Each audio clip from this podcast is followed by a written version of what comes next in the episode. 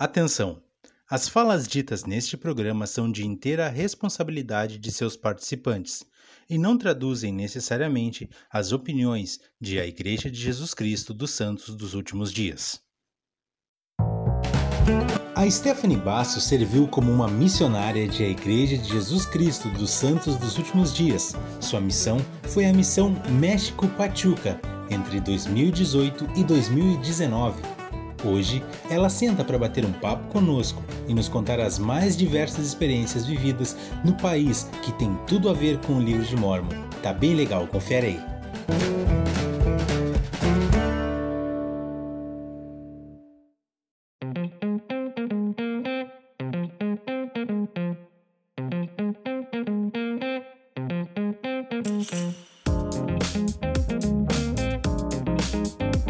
Fala pessoal, estamos chegando com o quinto episódio do podcast Plano Alternativo, o podcast que felizmente tem colaborado com a vida das pessoas. Quero compartilhar com os nossos ouvintes que já enviamos dois livros de Mormons a não membros que ouviram e adoraram os episódios e através deles tiveram o desejo de conhecer mais sobre a Igreja de Jesus Cristo dos Santos dos Últimos Dias. E hoje teremos o prazer de bater um papo com a Stephanie Basso, gaúcha, serviu na missão México Pachuca e voltou há pouco tempo, cerca de um ano e dois meses. Stephanie, tudo bem? É um prazer recebê-la aqui conosco. Oi, boa noite. Tudo certo. Também estou bem feliz de estar aqui hoje com vocês. Perfeito, perfeito. Boa noite para todo mundo também. Uh, Stephanie, a gente começa com a primeira pergunta. A gente vai falar um pouquinho sobre o pré-missão, aqueles momentos que primeiros momentos teus na igreja, né? E a gente ficou sabendo uhum. que tu te batizou aos 16 anos, correto? Sim, exatamente. Uh, conta para nós um pouquinho como foi que o evangelho chegou na tua vida e o que, quais foram as tuas transformações para Stephanie não membro e depois a Stephanie membro da igreja. Tá, uh, beleza. Então, essa é uma, é uma história bem interessante, porque na verdade, quem eu conheci a igreja pelos missionários, né? Uma vez o meu irmão estava indo jogar futebol, né? E ele saiu assim na rua e os missionários encontraram ele e perguntaram, né, se eles poderiam compartilhar a mensagem com a gente. Então eles combinaram, combinaram um horário com o meu irmão e foram lá só que conheci os missionários e tudo mais. Só que esse não foi meu primeiro contato com a igreja, mas eu não tinha, nunca tinha percebido que eu já tinha tido contato com a igreja antes. Então eles foram lá. Era, vou falar o nome deles, né? Porque a gente sempre fala o nome dos missionários que nos ensinaram. Que talvez vocês conheçam, era Elder Ferreira, de Minas Gerais, e Elder Clark, né? De Novo México. Então eles vieram aqui e nos conheceram, né, começaram a compartilhar a mensagem e foi algo bem interessante porque quando eles compartilharam a mensagem, desde o início já tive aquela certeza no meu coração que aquela mensagem era verdadeira, né? Foi algo que a gente brinca, a gente que serviu missão, aquele, gente, aqueles pesquisadores de ouro, né? Sabe aqueles pesquisadores de ouro que sente já, sim, já sim. vê que a evangelho é verdadeiro? tipo isso.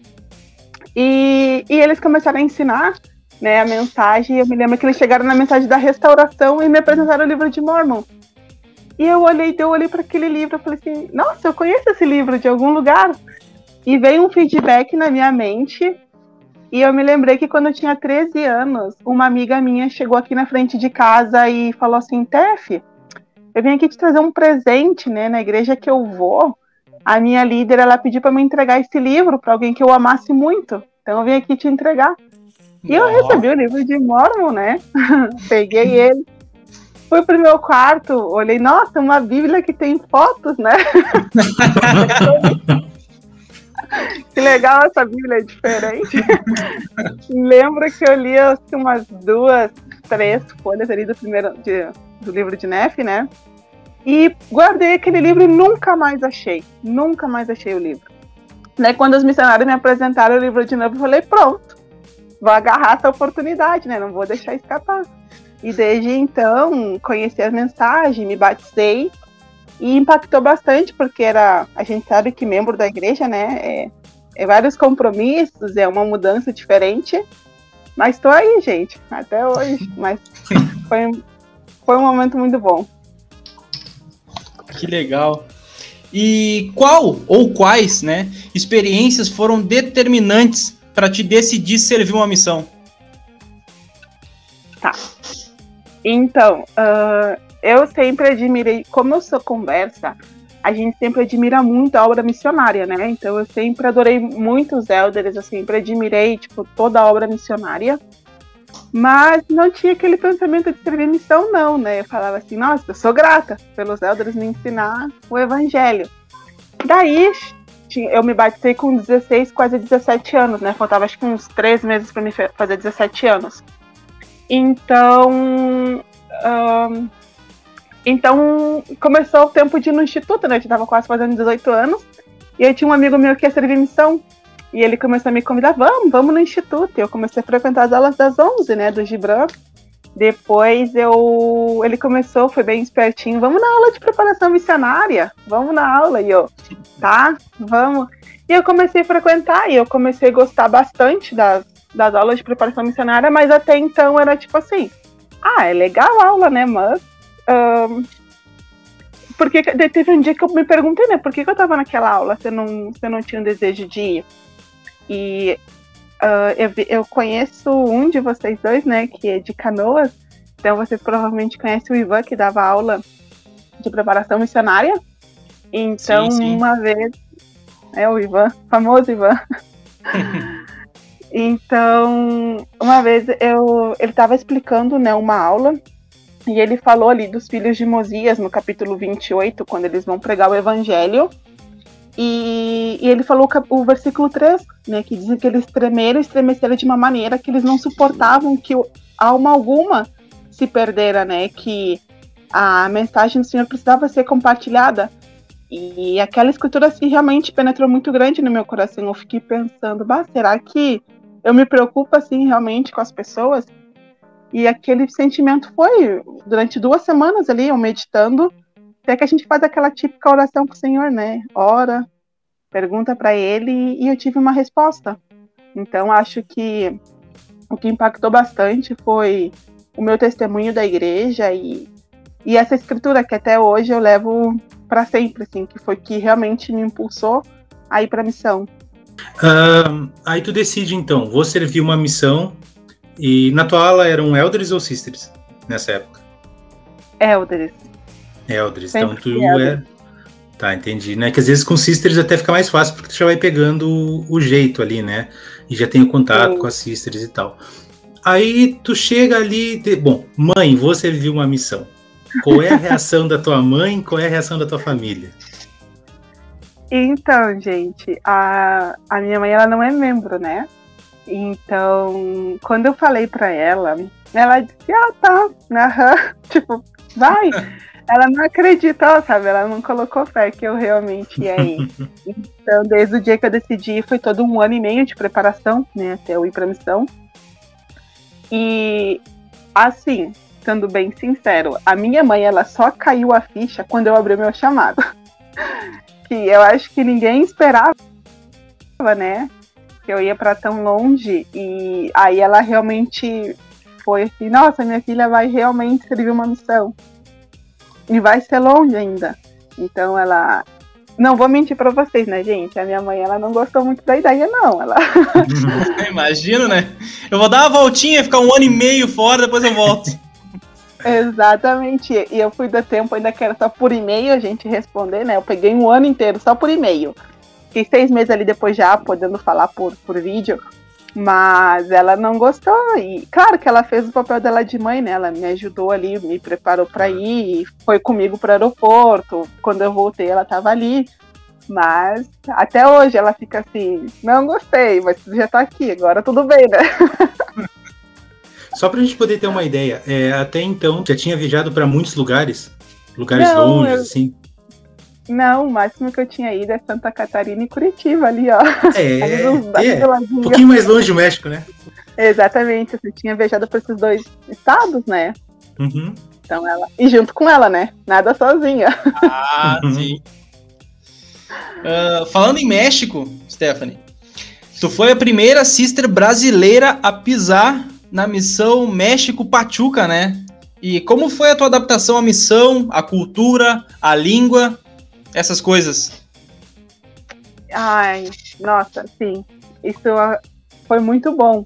Porque o que, que acontece? Uh, na, quando, eu quando eu fui pra missão, foi eu e um elder, que ele é de São Paulo, né? A gente foi os dois primeiros missionários naquela missão.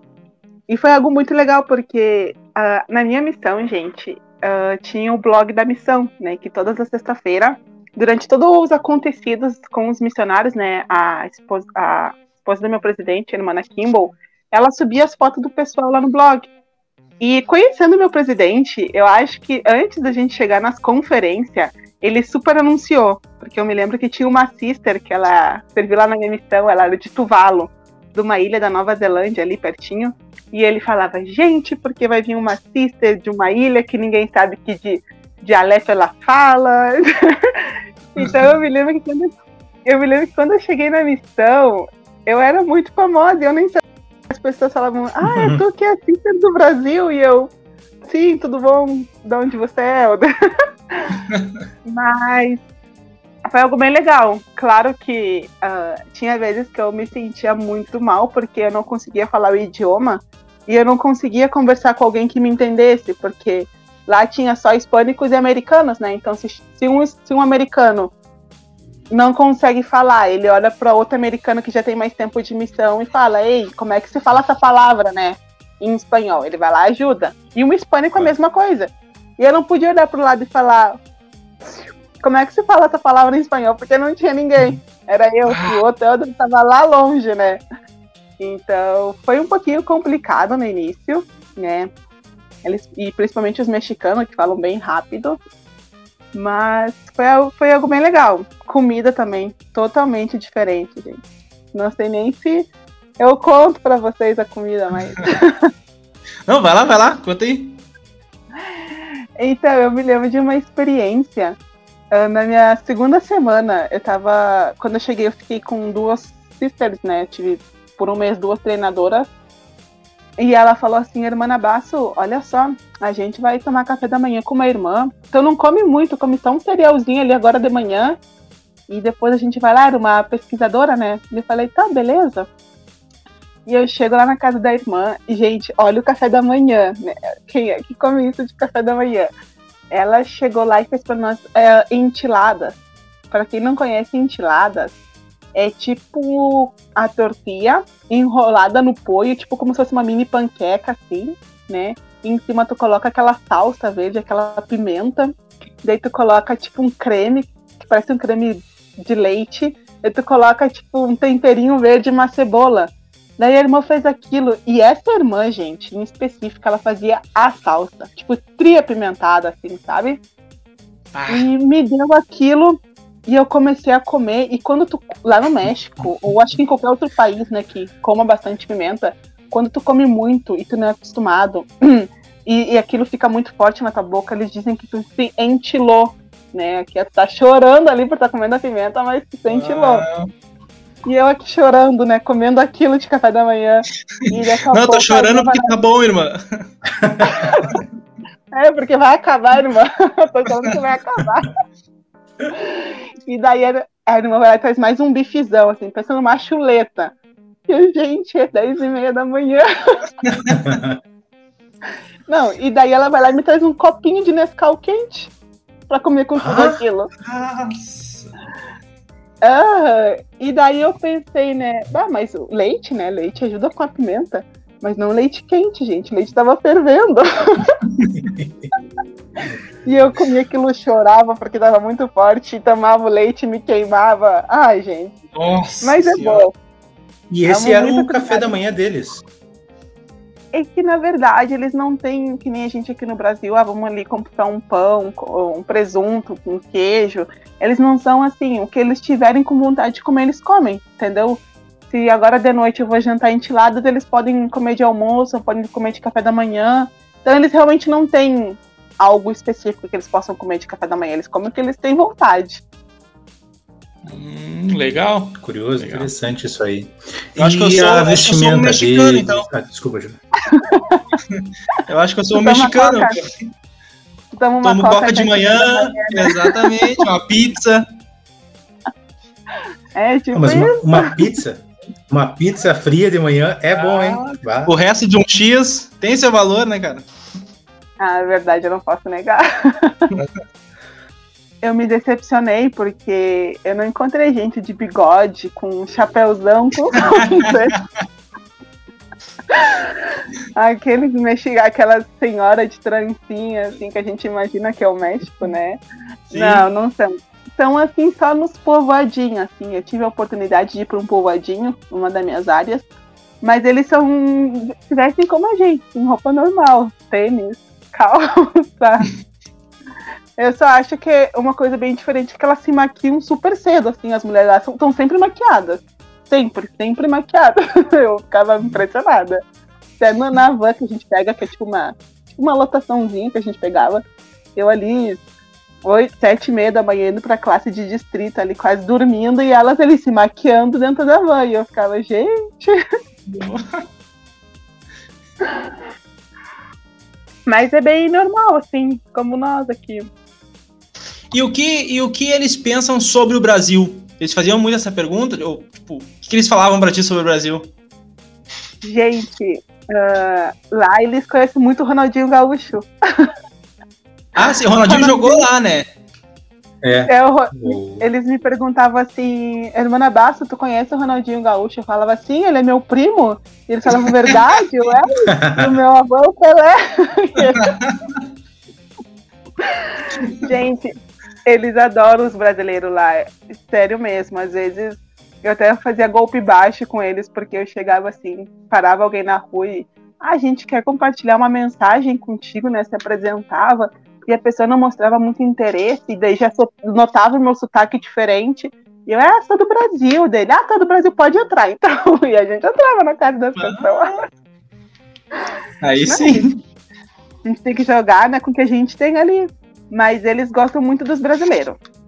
Muito, muito mesmo. E eles pensam que o país do futebol, literalmente. Perguntavam sobre o Ronaldinho Gaúcho, sobre o Pelé, sobre o Neymar. Mas é isso aí. Stephanie, uh, logo que tu entrou na missão, na tua primeira área exatamente, tu conseguiu e teve a oportunidade de participar de um dos momentos, um dos eventos que mais satisfazem na obra missionária, que é o crescimento da obra em si e da criação de uma estaca. Como foi para ti viver esse momento da criação da estaca Nuevos Heróis na cidade de Tecamac? É isso? Tecamac. Aham, uhum. não, tá, tá tudo certo. Ah? eu pedi cidadania mexicana já. Então, gente, essa foi a minha primeira área, né? A, ali a gente chamava como Borges, né? A cidade de Tecamac, mesmo no estado do México. E eu fiquei seis meses nessa área, né? Então eu vi muitas coisas mudarem. E uma delas foi essa nova estaca. Para mim, gente, foi algo muito legal, porque eu nunca tinha visto, né? Uh, isso acontecer, mesmo sendo membro da igreja. E o que, que acontece? Essa área em específico a gente chamava de céu da missão. Era tipo a melhor área para batizar. Tipo, literalmente nenhum elder chegava lá, um missionário, e ficava decepcionado com essa área. Tipo, todo mundo queria estar nessa área mesmo. Então eu tive a oportunidade de estar aí por seis meses. E essa divisão foi mais logo quando eu já estava quase indo embora, assim, acho que umas duas, três semanas antes de eu ir embora. E a gente ficou muito feliz, né? Porque realmente a gente gosta de ver o crescimento da igreja, a gente gosta de ver que a obra do Senhor, principalmente a obra missionária, crescia, cresce muito lá naquela área.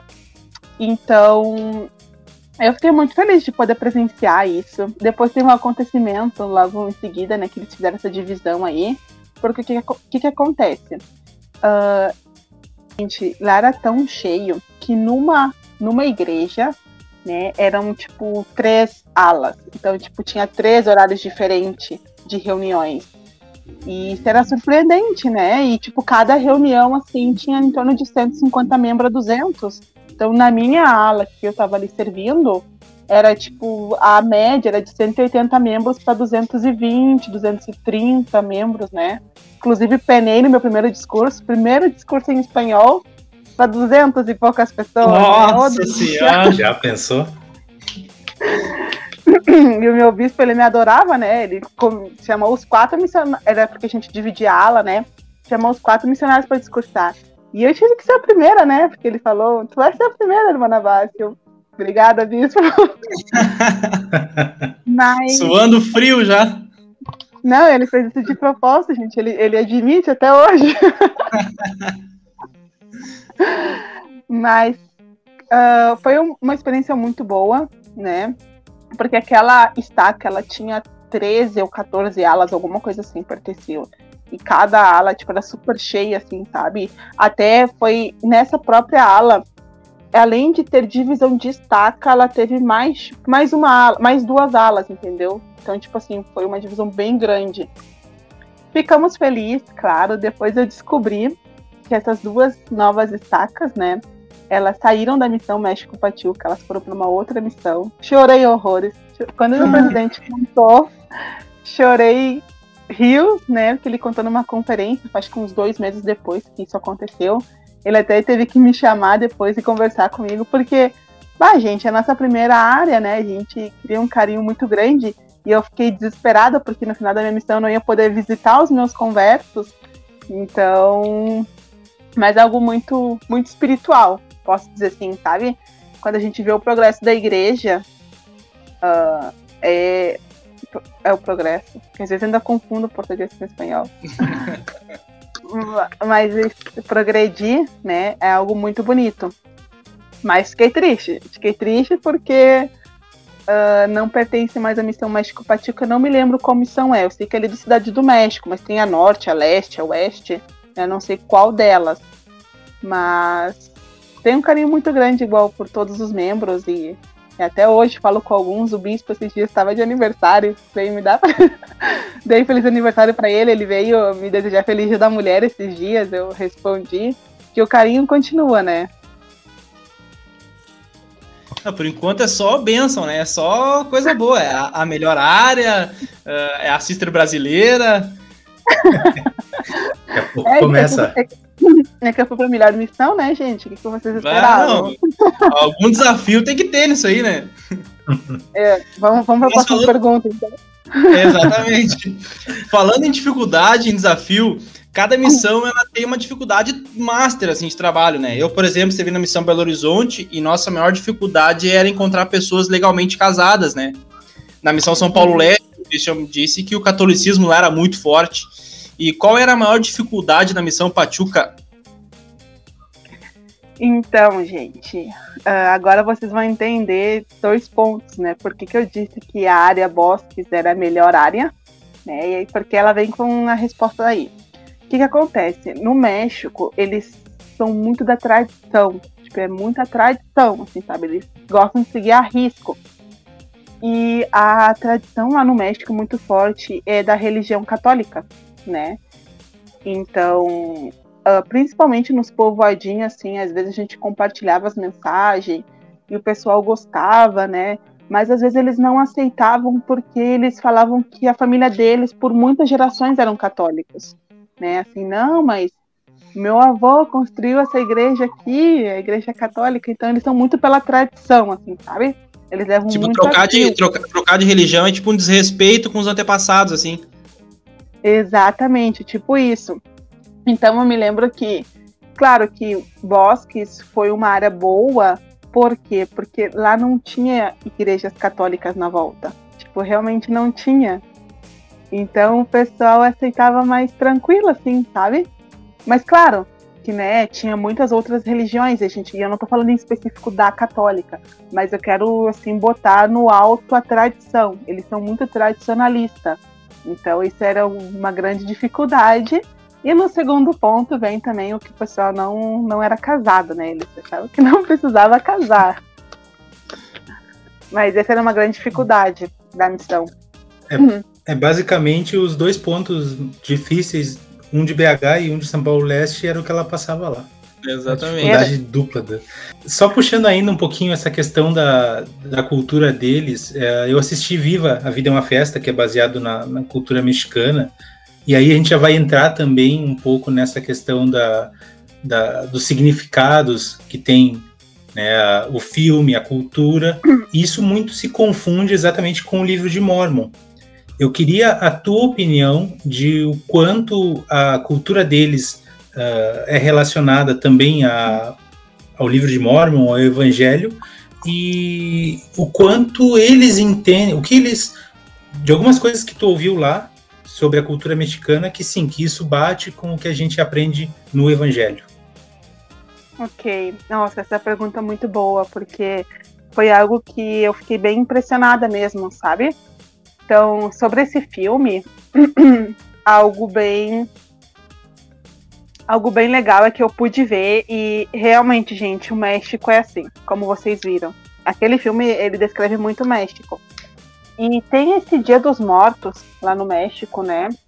E esse Dia dos Mortos é uma cultura onde eles querem relembrar as pessoas da família que já faleceram, né? Então eles acabam fazendo um altar, né? E colocando fotos, colocando a comida que as pessoas gostavam, eles colocam, sei lá, um brinquedo, enfim, algo que lembra aquela pessoa, mas é algo para lembrar com carinho, né? Porque eles acreditam que somente naquele dia as pessoas visitam as famílias, que quando eles não estão ali, eles estão em outro plano. então, é uma cultura muito bonita, sabe? Tipo, realmente é, é questão da família, assim, deles não querer esquecer da onde eles vieram, da, dos antepassados deles. E esse filme ele fala isso, né? Ele tem toda uma genealogia muito grande e o México ele leva isso muito a sério, né? A questão da família, por isso que eu te falei, a tradição lá é algo muito forte, né? Então é algo bem bacana. E a questão, né, do livro de Mormon e e como se assemelha à cultura mexicana, eu tive a oportunidade de conhecer um lugar chamado as Pirâmides de Teotihuacan, né, que são três pirâmides. E aí, para quem for um dia, né, tem um irmão. Eu faço história, é... e é um dos, dos, meus sonhos da vida é ver esses lugares, cara. Olha, tu vai se apaixonar realmente. E é algo assim aqui, a gente foi e tem um irmão, o irmão Lourenço, né? O irmão bem baixinho, assim, ó. nossa, ele ficava no meu ombro aqui. Mas ele dá um tour com o livro de Mormon. Tipo, ele explica todas as coisas que tem naquela pirâmide, o porquê, o que que são aquelas pirâmides, sabe? Eu tive a oportunidade de, de duas vezes com o tour. A primeira vez quase não entendi nada porque eu não entendi espanhol, né, gente? Eu tinha dois, um mês Era só pra apreciar a beleza mesmo. Exatamente. Ah, Só para tirar foto. Isso aí, né? Só para subir as fotos depois na missão. Mas depois, a segunda oportunidade, ele explica. É que assim, você que estuda história, né? Tu vai ouvir falar muito do México do Quetzalcoatl, né? Que é, até então na história dele é um homem barbado, né? Branco, que ele descendeu do céu como uma serpente, né? E ele ajudava muitas pessoas, era uma pessoa do bem. Então, para quem realmente estuda o livro de Mormon e conhece a história que Jesus Cristo ele visitou as Américas, ele vai saber identificar que esse Quetzalcoatl era Jesus Cristo, né? Que era um homem barbudo, que ajudava as pessoas, um homem branco e que descendeu do céu. Né? Então, todo nesse tour ele fala sobre isso, a cultura mexicana com o livro de Mormon, inclusive né, alguns relatos do livro de Mormon, a gente encontra aí alguns detalhes no, uh, nessas pirâmides, porque até então essas pirâmides são um templo, né? Literalmente, então, a maior pirâmide das pirâmides de Teotihuacan é a pirâmide Sol. E lá a gente faz as ordenanças mais sagradas, porque, gente, ela é uma pirâmide muito alta, sabe? Tipo, muito assim, sabe? Então eles consideram que como essa pirâmide ela era mais alta, que mais por isso que era Sol, né? Uh, somente com Vênus, vamos supor, de selamento, né? Convênios assim. Tinha umas outras pirâmides que também faziam alguns convênios. Eu até brinquei, né? Bah, se para mim selar eu tivesse que subir essa pirâmide, talvez eu ia desistir ali no meio. Não quero tanto assim também. É, tipo, bah, não, brincadeira. O reino celestial. O reino celestial tá bom. Pra que reino celestial? É, eu fico por aqui. Mas, gente, realmente, assim, é algo bem interessante. Ele. Ele most... Eu não sei qual livro ele mostrou. Eu sei que ele mostrou um livro de um acontecimento histórico mexicano. Eu não lembro muito bem a, a história em si, mas relatava, né, de, também de um povo mexicano que ele viajou de barco e ele chegou e algo tão interessante que nas próprias imagens né, do livro mostra como se fosse uma família com um objeto assim diferenciado, era até vermelho. Parece muito ali a Rona, gente. Então, assim, ó, quem gosta de história e vai para o México, recebe um testemunho muito maior da veracidade do livro de Mormon. Porque tudo lá no México é, assim, a história dos, do, do pessoal do livro de Mormon, sabe? Então, nossa, é muito bacana. Viaja, economiza aí um dinheiro e vai para lá que tu vai se apaixonar. Eu tô com uma invejinha boa aqui, mas não tem noção. não, tudo bem. Que legal, cara. Que bom ouvir essas coisas, cara. E. a... Não, gente, assim, ó, sério, eu não sei quantas pessoas estão assistindo isso, né? Se são membros, se são não membros. Mas, gente, tem até o símbolo do sacerdócio lá nas pirâmides, gente, pra você ter uma ideia. Eu fiquei assim, ó. Não, é, é, o mais louco é que às vezes na faculdade o pessoal pega e quando eu fazia as cadeiras lá de da, da história aqui da, da, das Américas, né? E aí eles ficam falando e falam, inclusive, desse Deus, que eu nem vou arriscar falar o nome porque é, é difícil, tu que tem aí a, que consegue falar. É? Esse mesmo, o Deus Serpente. E aí, só que eles fazem altas viagens, falam várias coisas, assim, sabe, sobre uh, o que ele poderia ser, o que ele poderia representar. E eu fico olhando assim, ah, gurizada, vocês não sabem de nada. Deixa que eu falo. Não, e sabe o interessante? É que na segunda vez que eu fui para lá, né? Uh, eu estava no CTM e o CTM do México ele teve a oportunidade de receber o Ader Bednar, né? E o Ader Bednar foi conhecer as pirâmides e esse irmão deu um tour pro Ader Bednar das pirâmides. E tipo, eu fiquei pensando assim, nossa, imagina tipo, eu dar um tour de conhecimento para um apóstolo do Dando aula pro apóstolo. Exatamente. É. Mas é bem bacana mesmo. Muito, muito legal. Stephanie, todo mundo que fala sobre missão, eles perguntam direto, né? Qual a história? Eu quero ouvir a história do que tu passou, das coisas que aconteceram contigo e tal. E tu já escreveu várias histórias que tu viveu. Mas agora eu gostaria que tu separasse duas especiais a mais engraçada e a mais espiritual que tu passou nesse tempo na missão Pachuca. Por favor. Tá. Gente, a gente sabe que é muito difícil, né, a gente escolher duas histórias, uma história em específico espiritual. Mas eu, como né, eu assisti os, podcasts de vocês, eu vou contar uma história que foi muito engraçada para mim, que foi logo na minha primeira semana que eu cheguei, é nessa questão de confundir o idioma, né? Então, eu tinha. Tava no meu terceiro dia, eu acho, no México. E tem uma palavra que se pronuncia muito igual. É tipo, se escreve igual se pronuncia igual, porque tem um significado muito diferente, que é a palavra ligar. Para nós aqui, ligar é tipo, eu vou ligar pro, pro meu amigo, eu vou ligar para minha mãe, né? A gente, a gente vai discar o número e vai ligar. E vai falar com eles. Para eles, ligar é namorar. Tipo, literalmente namorar. então. Eu vou ligar para ele. é, tipo, é mais... é mais ou menos isso. Então eu me lembro que as minhas treinadoras, elas já tinham mais de um ano, elas, elas eram, eu amo muito elas, assim, sabe? Mas elas queriam me botar no trabalho, tipo, elas queriam que eu aprendesse rápido o idioma e tudo mais, e tudo que passava a gente na rua, elas queriam que eu contactasse a pessoa, né? Então a gente prezava muito por, por isso na missão, por terminar os contatos do dia. E eu me lembro que lá no México, sempre de noite tem uns, uns tiozinhos que eles vendem pães doce, assim, sabe? E fica os carrinhos deles na rua. Então uma da minhas treinadoras falou assim: Olha, irmã Basso, para terminar então, à noite a gente vai ali compra uns pães, né? Tu fala com ele, uh, contata ele no caso e a gente compra e vai para casa. E eu disse: Tá bom, beleza, vamos ali.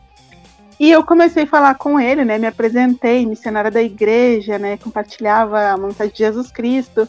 Daqui a pouco eu perguntei assim para ele: Ah, uh, tem algum tem algum número que eu possa ligar na sua casa? Mas claro que ah, para você tá falando em português, né? Mas eu falei em espanhol. E aquele homem mudou totalmente, assim, da água pro vinho. Ele começou, claro, tu pode sim, tu quer que eu te busque? Que horas fica bom pra ti? E eu pensando comigo, né? ah, esse irmão realmente quer escutar a palavra de Deus, né? É um eleito, é um eleito. Exatamente. Ah, agora as minhas companheiras que me desculpem, né? Tô dois dias na missão e já achei um eleito aqui. Então eu me lembro que. E, e eu vi que ele ficou diferente. E eu comecei a olhar para as minhas companheiras e elas estavam rindo. E só riam. E riam e riam. E daqui a pouco. Daí eu, eu tive que esperar elas pararem de rir. Para elas poderem explicar pro moço que eu não sou daqui, que eu sou de outro país, que a palavra ligar tem outro significado para mim. Mas beleza, né? Aprendi com aquilo. Falei, não, moço, eu não quero ligar com o senhor. Eu posso... E a palavra ligar é de amar. Uhum. Então eu disse, eu pedi o um número para de amar para você. Então, enfim, né? Foi uma experiência bem engraçada que eu passei. Só que, gente, não terminou, né? Porque gente aqui, ó, brasileira, a gente sofre, né? A gente tem que sofrer um pouquinho. Daí eu falei ligar para esse homem e deu dois dias depois eu fui contactar um velhinho de 80 anos e eu fui lá e disse de novo: posso ligar pro senhor? E ele começou a me xingar. Eu tenho 80 anos, eu tenho idade para ser teu avô, eu tenho isso, eu tenho aquilo, eu sou casada. E eu comecei, não, eu não acredito que eu disse de novo a palavra ligar. Daí eu já estava mais preparada, né? Já me defendi ali, não, perdão, não é isso. Depois o tiozinho, o vozinho riu de mim, né? Mas foi assim, ó, experiências e não, gente, não terminou, né? Daí, quando teve as transferências, mas eu nunca mais falei ligar, né? Mas quando teve as transferências, a, essa minha treinadora falou assim: Presidente Kimball, deixa eu te falar uma coisa. Tu sabe por quê? A gente teve tantos pesquisadores na igreja, a gente teve tantos batismos, a gente teve tantos novos. Porque a irmã Bassa fica ligando com todo mundo lá na área que não sei o que.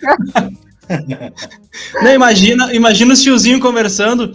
Cara, tem uma moça aí brasileira que dá em cima de todo mundo aqui, cara. Não perdoa ninguém, cara.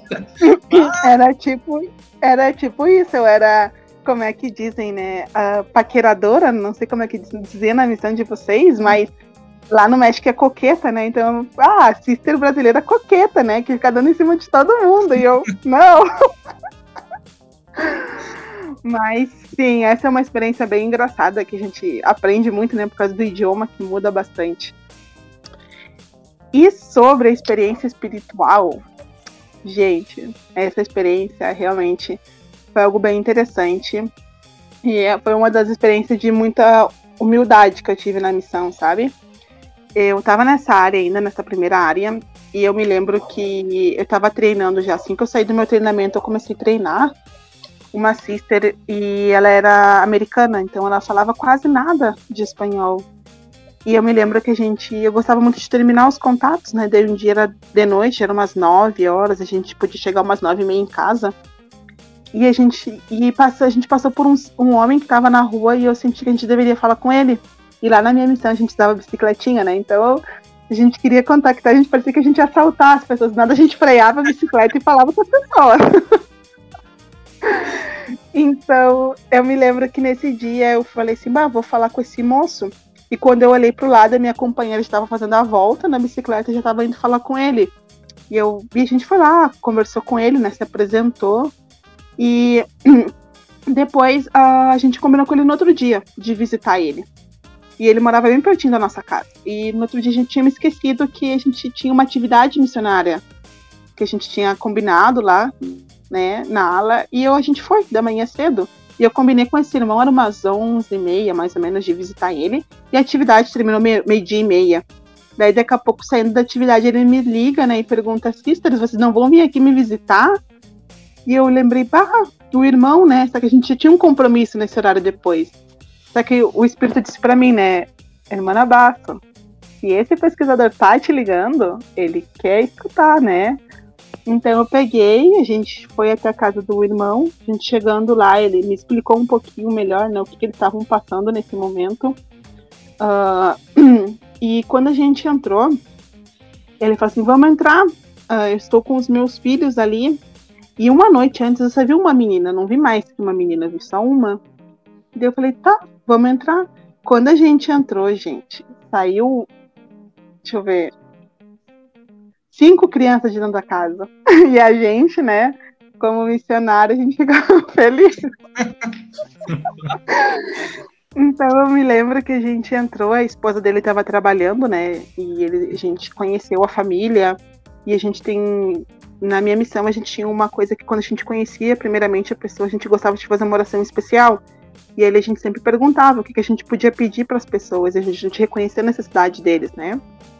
E a gente fez a oração, e foi algo muito espiritual, realmente, da gente conhecer todo mundo da casa, né? E eu me lembro que foi assim, vou falar o nome deles, tá, gente? Eu perguntei assim, Naomi, quantos anos tu tem? E a Naomi, eu tenho 13. E a minha companheira, uh! e a Andrei, Andrei, quantos anos tu tem? Ai, eu tenho 11. Eu, uh! Deu, Luna, quantos anos tu tem? A Luna, eu tenho 10. E eu, opa! Daí chegou Tânia, quantos anos tem? Eu tenho 8. E eu disse, opa! Daí a gente chegou no Luiz e tu, Luiz, quantos anos tu tem? Ah, eu tenho seis. Ah, não tem problema também. Já tá então, tá bom também. É, a gente não vai exigir muito do Senhor, né? Mas, assim, foi uma família bem espiritual e a gente fez uma oração, né? E, e no outro dia, e esse era um sábado, né? E no outro dia a gente convidou eles para ir pra igreja. Ligou um pouquinho antes, confirmaram que iam ir. E daí chegou no outro dia na igreja e eles um pouco antes do, do sacramento, né? Abre aquela porta da igreja maravilhosa e entra aquela família, né? De sete. Aí entraram todos bonitinhos, sentaram e gostaram muito da, da reunião sacramental, das aulas. E assim, eu me lembro que eles realmente foram pessoas eleitas, né? Como a gente fala. E eles já queriam muito conhecer mais a igreja, as crianças já queriam se batizar e tudo mais. Só que daí, gente, vem aquele um probleminha, né, que a gente comentou antes a questão do casamento, né? Eles, esse era o único problema deles, eles não eram casados. E eles queriam se batizar, e a gente sabe, a gente compreende, né, essa questão da, da lei da castidade. E, e durante praticamente duas semanas eles foram na igreja, a gente ensinou, só que os irmãos eles não queriam casar. Eles não, de jeito nenhum, eles não queriam. Eles não compreendiam o porquê que isso era importante, né? E eu me lembro que os outros missionários do meu distrito, da minha zona, chegaram a conhecer essa família e super gostaram. Daí eu falei assim pro meu, pro meu líder de zona, né? Ai, eu não sei mais o que fazer. A gente já explicou sobre o casamento, né? E até então que foi algo bem legal, que eu só tive nessa zona, não tive em outra zona, foi quando eles, uh, toda a zona jejuou, né, por essa família em específico. E eu me lembro que todos os missionários, vamos, gente, era 15 missionários jejuando com o mesmo propósito, né? Então, eles jejuaram, e daí teve um dia que eu peguei, a gente ia visitar eles, eu falei, bom, já que eles não querem casar, vou, vou tocar a ficha, vou continuar ensinando as outras mensagens. E nisso a gente foi lá para terminar plano de salvação, né? E eu me lembro que um pouco antes de ir, eu e minha companheira, a gente se ajoelhou em casa e orou e falou assim, bah, Deus, a gente já fez tudo que a gente poderia fazer, a gente já orou, a gente já jejuou, a gente já ensinou. Agora a gente precisa que você faça a sua parte. E ele e saímos e fomos ensinar, então a gente terminou o plano de salvação. E aí veio aquele sentimento, né? Fala do casamento. E eu pensei, mas eu já falei, Senhor. o que que vai mudar agora? E eu me lembro que quando eu falei, né, eu, eu expliquei que por isso que a gente precisava casar, porque a gente sabe que as famílias podem ser eternas, né? E eu perguntei assim pro irmão Armando: Irmão Armando, diz três características que você admira na irmã Abigail. E aí começou o choro, né? Ele fala as três características que ele admirava. Eu perguntei pra irmã igual o que ela admirava no irmão, três características. Daí começou o choro. E daqui a pouco eu fiz a pergunta, né? Irmão Armando, tu quer casar com a irmã Abigail? E, e ele sim. Ele vai Abigail, tu quer casar com o Armando? E ele, sim. Bah, naquele momento foi um momento muito impressionante. As crianças começaram a chorar, começaram a abraçar eles, e foi um sentimento muito especial, sabe? E a gente tem um irmão lá que ele é maravilhoso. Qualquer pessoa que for para lá, eu super indico. Ele é o irmão Moroni, ele é da cidade do México, ele ajudava muitos missionários a casar os pesquisadores. E a gente casou essa família em torno de três dias. Então a gente. Isso era uma ah. terça-feira. Sim, isso era uma terça-feira. Na sexta-feira, os irmãos. Na quarta, eles já deram os documentos. Na sexta, eles já assinaram os papéis. No sábado de manhã, toda a família se batizou. E algo bem especial de toda essa situação é que, como foi tudo tão corrido, o irmão ele não teve a oportunidade de pedir a irmã em casamento assim, de uma maneira mais formal, né? Então eu pedi permissão para o presidente Kimbo e no, no sábado de tarde a Ala tinha combinado de uma caravana para o templo. E a gente convidou eles e pediu, pediu permissão para o presidente para ir acompanhar eles no templo, né? e o presidente deixou. E a gente combinou com o irmão de fazer algo bem especial. Então tava eu e minha companheira e mais dois missionários, dois elders. E ele foi lá na lojinha do templo, comprou um anel pra irmã do CTR, né? A gente deixou eles bem naquela escadinha na frente do templo. E nós, missionários, cantamos As Famílias Podem Ser Eternas. E nisso que a gente cantou, quando a gente terminou de cantar, o irmão se ajoelhou e pediu a irmã em casamento, né, na frente do templo. Então, gente, é um momento que a gente não consegue descrever, sabe? É um momento muito espiritual. E no domingo eles foram confirmados e eu amo muito essa família, eles estão aí, firmes e fortes. Nossa. Que legal. São aquelas histórias que tu não tem, não tem palavras, né? Tu não tem reação, tipo, não tem explicação. Não, tem uma explicação, né? Mas tu fica. É, e é... o mais legal é que é uma história que ela, ela se fecha, ela vai indo uh, numa linha que tu vê que a coisa parece que vai dar certo, e vai dar certo, vai dar certo, e dá certo. Não, não tem. Porque acho que a, a vida do missionário e até a vida de membro é muito cheia de reviravolta. Tu vai e volta e dá certo e dá errado. Essa aí não. No momento que eles aceitam ali o, o casamento, porque na verdade a, grande pedra era o casamento em si, né? No momento que eles aceitam o uhum. casamento, tudo dá certo. Muito bacana essa história. A gente cresce com ela, muito bom. Indo agora para a parte final, então, do, do podcast, a gente quer te fazer algumas últimas perguntas e a primeira delas é a seguinte: tu encontrou uma máquina do tempo e tu conseguiu voltar para o teu primeiro dia da missão, tá? Qual é a, o que tu diria para ti mesmo lá, para Sister Basso, no primeiro dia da missão? Uh... Eu Não acho. come aquele café da manhã. Não se come chuleta Não. com leite. Para com isso, enchiladas é muito bom.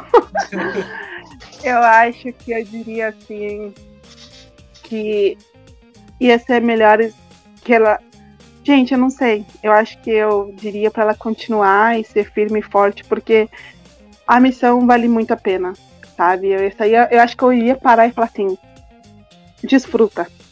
Desfruta cada momento, porque é um momento único, é um momento especial. A gente tava nesse podcast, claro que nem tudo foi mil maravilhas, né, gente? A gente sabe o quanto a gente acaba sofrendo ali, mas assim, eu ia falar para ela desfruta, e aprende tudo que puder aprender.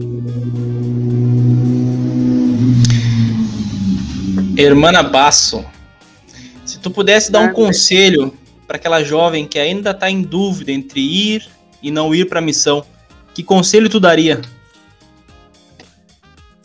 Olha, eu assim, eu acho que tanto para elders ou cis ou para homens ou mulheres, né, que têm esse desejo, eu acho que vaiam, sabe? Porque é uma experiência que tu cresce não só espiritualmente, mas como pessoa, tu, tu cresce a ter responsabilidade, tu fica mais maduro, tu se importa muito mais do que só contigo mesmo. Tu vai voltar, tu vai compreender muito melhor uh, os princípios, né, que tu aprende lá. Então, assim, se tem um desejo, né, de, de servir ao Senhor, de conhecer o teu Salvador, de ajudar o próximo, de crescer em todos os aspectos, eu falo vai. Vai, desfruta, aprende de cada situação ruim que tu tiver lá, porque a gente sabe que nem tudo é flores, mas essa experiência que tu traz vai ser um pilar muito importante para o teu futuro, assim, para as dificuldades que tu vai enfrentar daqui para frente. Perfeito, matou a pau. É isso aí. Então, para finalizar agora, uh, o nosso ping-pong básico, Pergunta rápida e a resposta mais rápida ainda. Primeira pergunta. Agora eu quero melhor... ver. É, não, agora. agora é hora de fazer inimigos. Vamos lá. Melhor companheira. Hermana Taylor, Hermana Macena. Duas. É, ah, deu aquela escorregada. Tá bom, vamos lá. A melhor, a melhor área que tu já passou. Bosques. E a área mais difícil, para não dizer a pior? El Palmar. Por quê? Última. Porque essa área foi meio que abandonada, assim, acho que por todos, pelos. por todos. Ela era uma área abandonada. Então a gente teve que reconstruir tudo do zero, ganhar a confiança dos membros, encontrar pesquisadores, tudo novo, a gente realmente tudo do zero. Então, foi difícil por isso. Sim, te entendi. É, aqui a gente chamava de buraco da missão. Essas áreas assim, é, bem complicado. É, era isso. é relato mesmo. Mas, tá. não pode, mas não pode falar do buraco, tá? Eu não, eu não admitia, não. até poderia ser, mas oh. ninguém podia falar mal. entendi. Uh, próxima pergunta. Tacos ou enchiladas? Entilhadas. Uh, tacos, porque tem mais variedades, então tacos. Perfeito.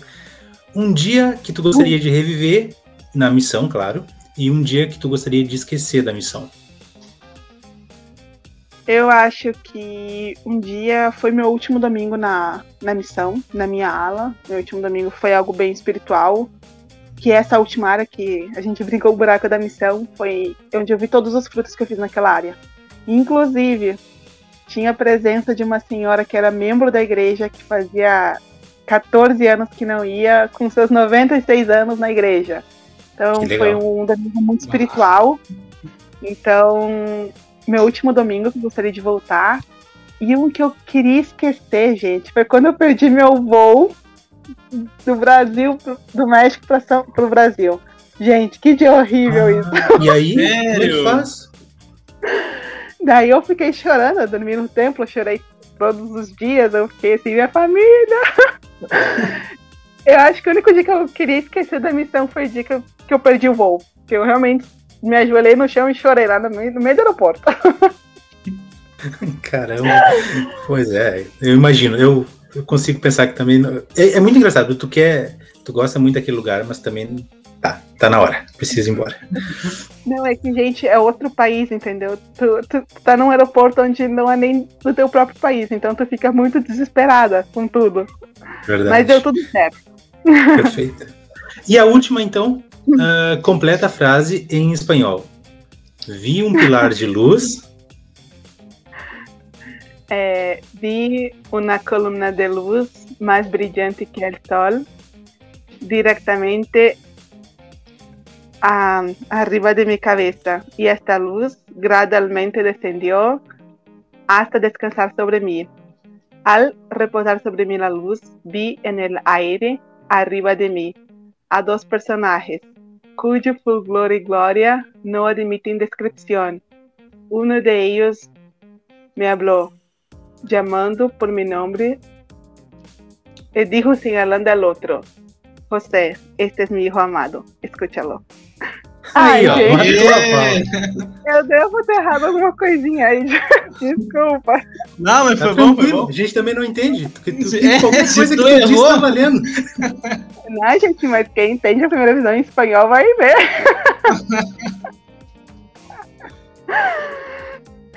mas foi. Stephanie, muito obrigado pela tua participação, por ter aceito o nosso convite.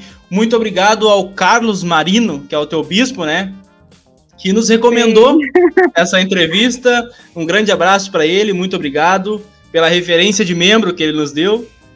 E, enfim, Ai. saiba que as portas estão abertas sempre que quiser voltar, conversar conosco, nós estamos aqui, tá bom? Muito obrigado mesmo, de coração. Ah, obrigada a vocês, gente, por participar. Foi algo, é algo muito bom, né? Tu lembrar da tua missão e tu poder ajudar outras pessoas a lembrarem, né? Com certeza, quem vai escutar esse podcast vai, vai rir, vai lembrar das histórias. E é isso aí, a gente sempre tem que manter a missão viva, né? Na nossa mente, no nosso coração. E, gente, sobre o meu bispo, se eu fosse você trazer ele aqui também. eu faço um convidado, convidado. para ele participar também. Mas muito obrigada, gente, de verdade. E se você chegou até aqui, escutou esse belo episódio com a Stephanie Basso, por favor, compartilhe com seus amigos, compartilhe em suas redes sociais e fiquem ligados, porque nos próximos dias teremos mais convidados neste podcast maravilhoso. Um grande abraço a todos e tchau! Peitoria gurizada, tchau, tchau.